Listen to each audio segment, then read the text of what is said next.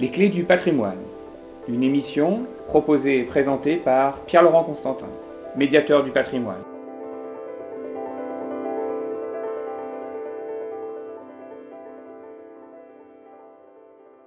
Bonjour, nous allons continuer aujourd'hui eh bien, à, découvrir euh, un des saints de nos chapelles et aujourd'hui un saint qui a un très très fort écho, une très très forte représentation euh, ici. Il s'agit de, Saint Isidore, Isidore le laboureur. Alors à ne pas confondre avec un autre Saint Isidore qui est Isidore de Séville, hein, l'auteur des célèbres étymologies, qui vit en Espagne au, au 7e siècle. Isidore, euh, dont nous allons parler aujourd'hui, est également espagnol, hein, saint patron de, Madrid, mais il a vécu au XIe siècle. Hein, il est né autour des années 1000, 1080 pour mourir en, 1100, en 1130. Alors Isidore, pourquoi le trouve, trouve-t-on d'une façon si importante dans nos chapelles Eh bien tout d'abord, il fait partie de ces grands saints de la réforme catholique, hein, de cette contre-réforme, hein, de cette, nouvelle offensive pastorale que mène l'Église euh, après le, le, Concile de Trente. Hein, Isidore est, canonisé euh, en, en, 1622 par le, pape Grégoire XV et eh bien, il permet euh, de créer cette familiarité avec les saints, hein, de donner véritablement cette dimension euh, d'intercession dans, dans, dans nos chapelles. Alors on le retrouve à de multiples endroits, sous de multiples formes d'ailleurs.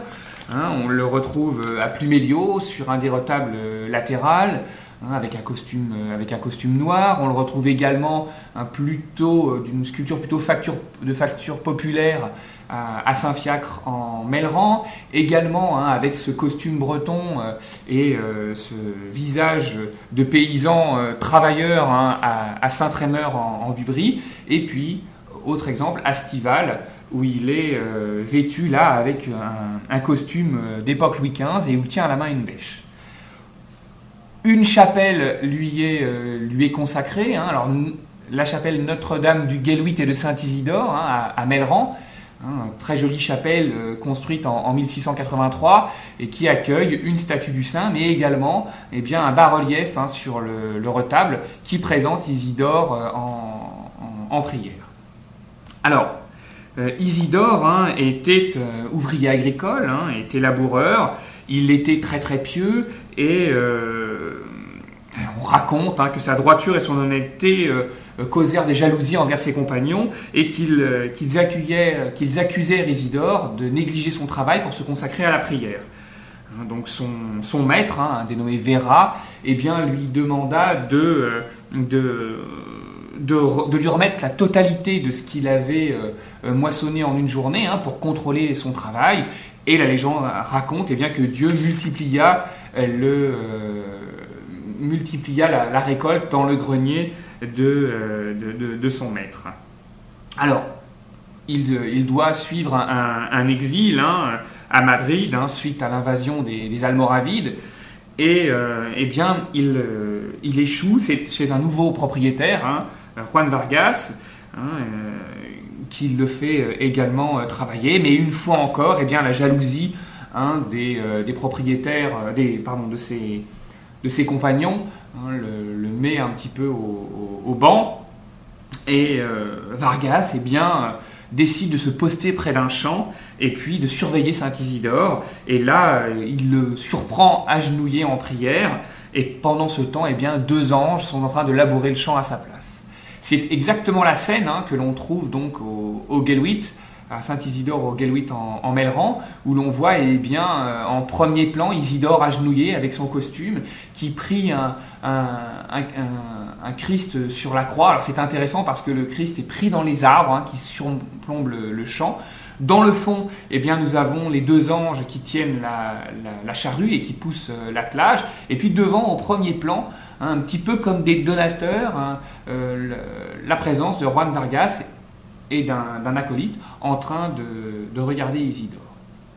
Alors, c'est vrai que Isidore euh, surprend puisqu'on prend l'habitude eh de le vêtir avec le costume, euh, le costume breton. Évidemment, encore une fois, là, on ressent le très fort travail que fait ce Concile de Trente hein, pour créer une familiarité et un rapprochement assez, point, assez ténue avec les, préoccupations des, fidèles, hein, en donnant évidemment à Isidore l'allure du paysan ou du laboureur breton que l'on pouvait rencontrer, eh bien on augmente cette familiarité et il y a fort à parier que euh, nombreux de, de ces laboureurs venant poser un cierge à Isidore ou lui adressant une petite prière, auraient aimé eh bien, que, que Dieu multiplie dans leur grenier leur récolte, ou bien même que les anges puissent venir travailler à leur place.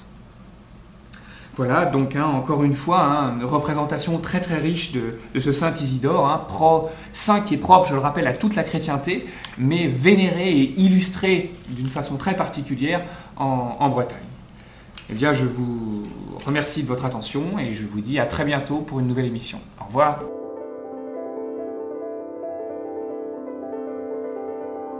C'était Les Clés du patrimoine, votre chronique patrimoine sur Radio Broadway. Pour connaître le programme, nous envoyer un mail ou vous abonner à nos podcasts, connectez-vous sur http lesclésdupatrimoine.free.fr. À bientôt